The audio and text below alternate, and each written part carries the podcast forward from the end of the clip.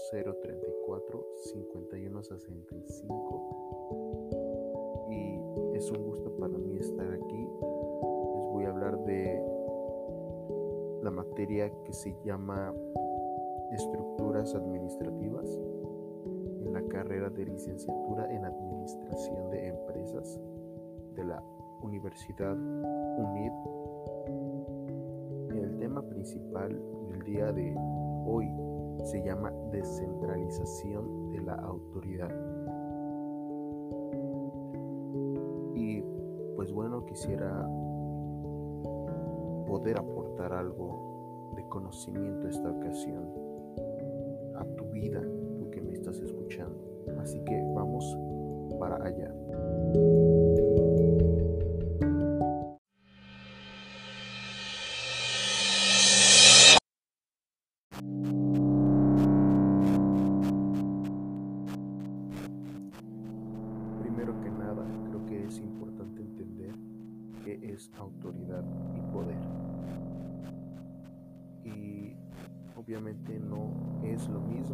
aunque van muy de la mano. Autoridad y poder. El poder es lo que uno tiene por causa de que una autoridad nos lo otorgó. Y el poder es el derecho de mandar sobre otras personas, eh, principalmente sobre los subordinados, principalmente sobre aquellas personas a las que lideramos. Pero la autoridad es esa capacidad que tenemos de liderarlos, de influenciarlos, de guiarlos y de que ellos también se sientan en confianza de rendirnos cuentas, de preguntarnos soluciones y así caminar juntos hacia la mejora de una empresa o de un proyecto o de un segmento dentro de la empresa, dentro de la corporación. Esa es la diferencia, pero si se dan cuenta va muy de la mano, porque el poder nos da una autoridad sobre nosotros y asimismo nosotros podemos dar poder a otras personas. Y eso tiene que ver con delegar o con lo que también es llamado como descentralizar. Pero eso va a seguir siendo visto a lo largo de este episodio con más detalle.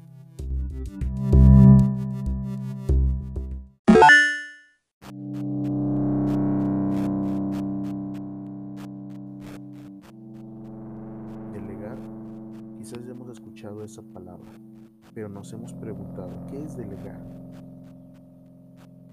Y yo creo que delegar tiene un poco que ver con heredar, pero es todavía más profundo.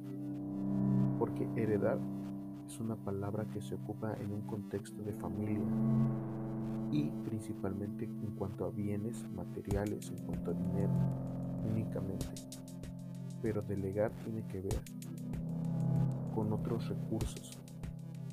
Tiene que ver con dar autoridad, con dar ese poder a otras personas que están abajo de nosotros en cuanto a jerarquía y así poder confiar en ellos, poder darles ese poder para que lleven a cabo un, un proyecto, para que desempeñen un segmento dentro de la empresa, para que lleven a cabo la mejora que necesita la empresa, la corporación. Y eso es delegar, darles valores, darles ánimo, darles motivación, darles lo que necesiten para continuar un proyecto, para continuar un principio, para continuar una, una historia.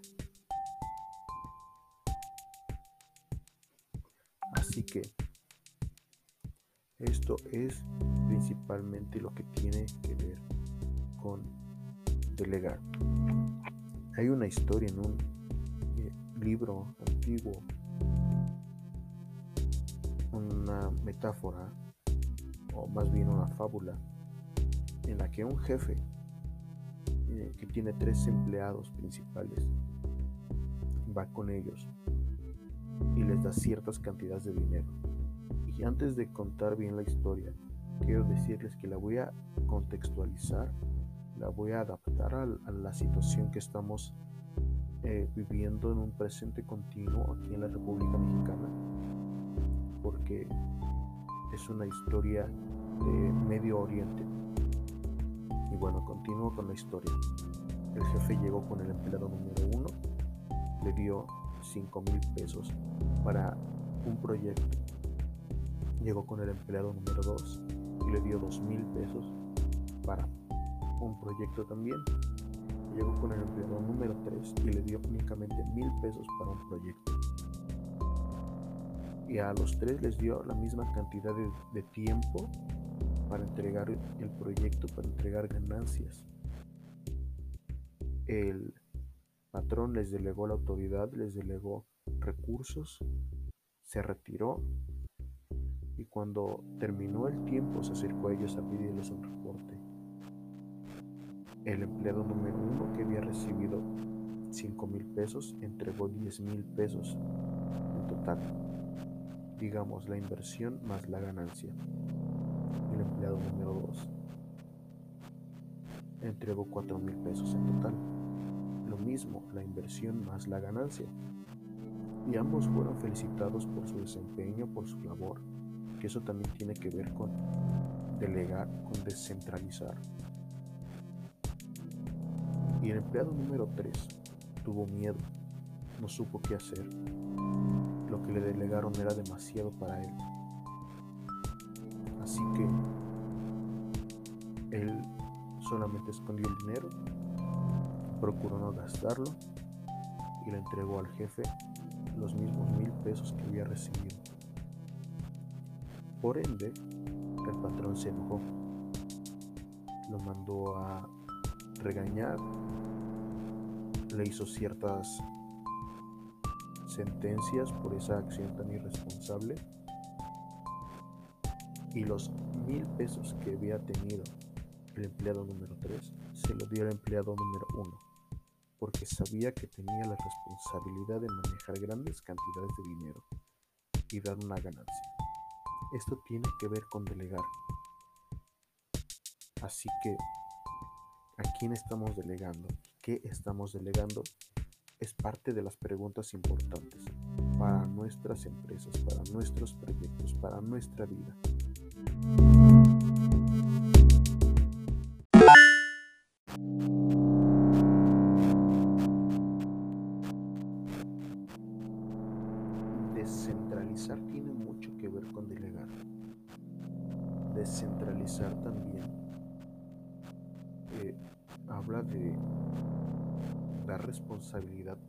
Ciertas áreas de personas, a ciertos grupos de personas dentro de la misma empresa.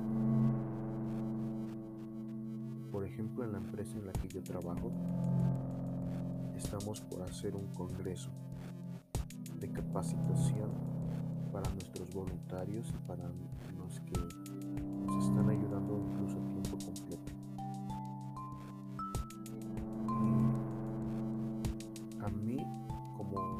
asistente administrativo que soy, junto con mi hermano, que es en gran parte el encargado de eventos y eh, pues los eventos online publicidad, eh, se nos dio la autoridad, se nos descentralizó, por decirlo de algún modo, a nosotros esa autoridad para que nosotros llevemos a cabo la batuta para desempeñar tal congreso. Por lógica, eh, hicimos nuestro proyecto, hicimos todo previo para preparar estamos por lanzar la publicidad para que nuestra gente, para que nuestros voluntarios estén listos para tal congreso de capacitación. Mi hermano tiene una persona que le ayuda a desempeñar el área de los anuncios, de los comerciales en redes sociales.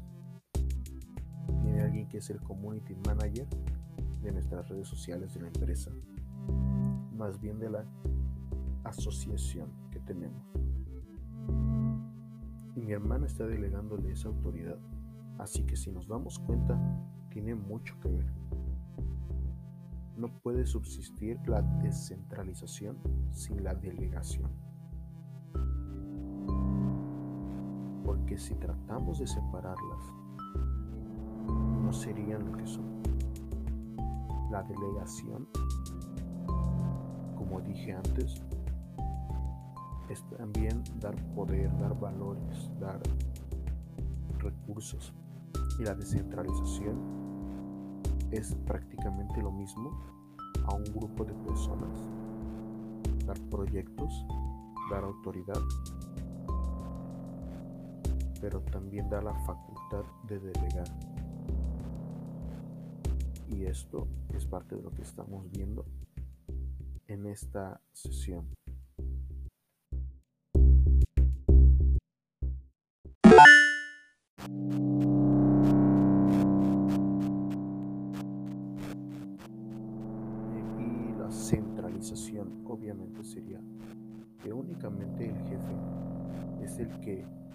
Está llevando a cabo todo.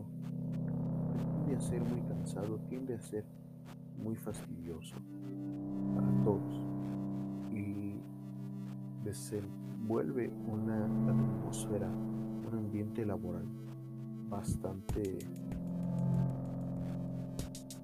eh, pues incómodo, bastante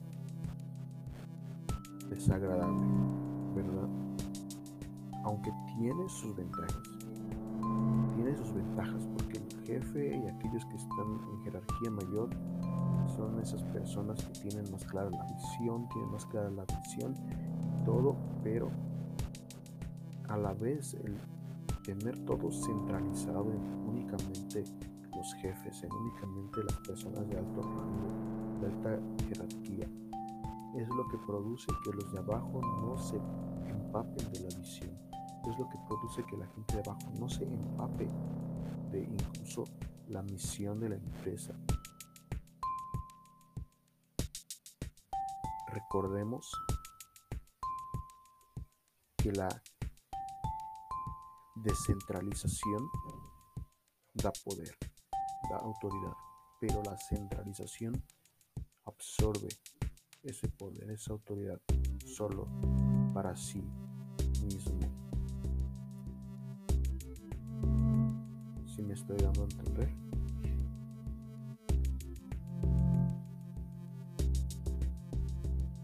Ahora, la centralización también puede ser un buen inicio de una empresa. Tiene que, puede ser un buen inicio de una organización, de una corporación. No hay que echarla a la basura o eh, no hay que decir es algo así como satánico, yo qué sé, no. Es algo que puede servirnos.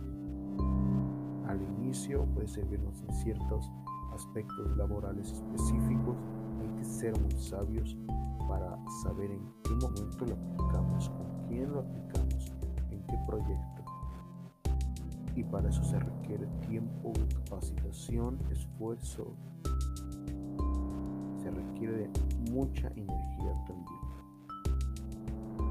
Te recuerdo que, por ejemplo, uno de los gurús de liderazgo que se está levantando en estos tiempos, Samuel Chand, dice, la pregunta del legado no es qué dejarás atrás. La pregunta del legado es a quién dejarás atrás en tu lugar. Por eso es importante también entender la centralización, descentralización y delegación. Es sumamente importante esto.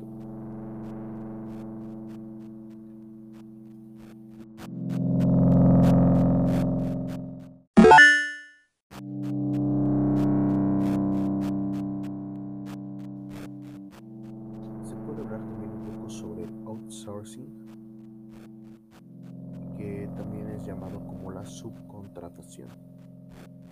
En la empresa en la que yo laboro, hicimos hace poco tiempo una subcontratación en la que nosotros tenemos un área de mantenimiento y aseo para nuestros edificios, que únicamente es un pequeño edificio de oficinas y un edificio de,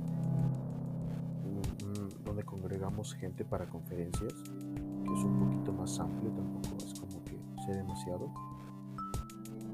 Pero dentro de los mismos, y está dentro de esta área de mantenimiento y aseo, el que se encarga de, del mantenimiento subcontrató a una persona para poner muros de tabla roca en ciertas áreas específicas para pintarlos y ya después de, de que esto esta otra persona externa a nuestra empresa desempeñara su labor nuestra área de mantenimiento se encargó de continuar eh, arreglando y haciendo ese diseño del interior de, nuestra bodega y de nuestra área de oficina, principalmente el área de oficina que estamos levantando. Y eso es parte de la subcontratación, que si nos damos cuenta también tiene que ver con delegar. Porque el jefe principal delegó al área de aseo y mantenimiento esta actividad esta responsabilidad. Así que es muy importante saber cómo funciona para saber cómo desarrollarlo.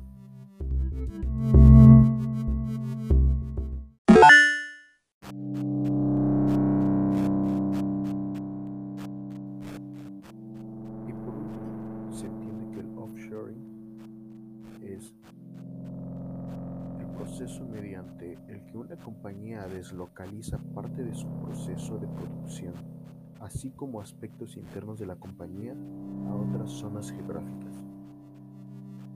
Esto según Morales para página Economipedia.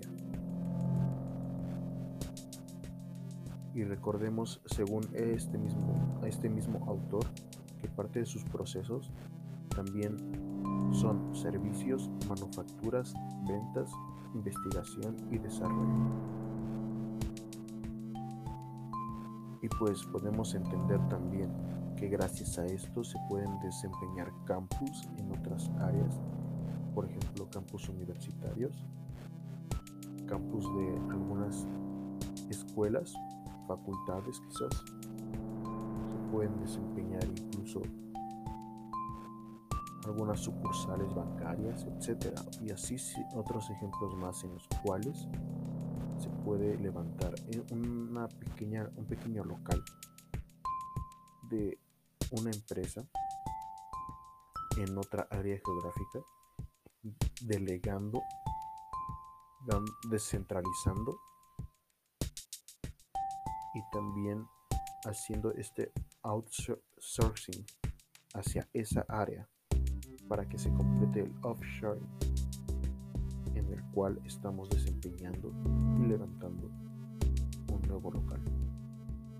Todavía no lo hacemos en la empresa en la que trabajo, principalmente porque el asunto de la pandemia ha afectado bastante, pero es parte de la visión que tenemos y que teníamos para este 2020.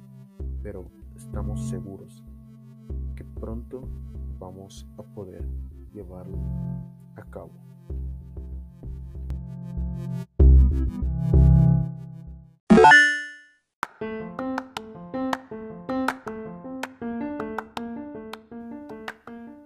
Y pues bueno, este podcast ha llegado a su fin. Espero que les haya agradado a todos ustedes que están escuchando. Espero que hayan podido recibir algo de lo que yo quería compartir y si tienen algún comentario pues háganmelo saber porque también estoy dispuesto a aprender de todos ustedes. Muchas gracias y ojalá podamos vernos pronto. Hasta luego.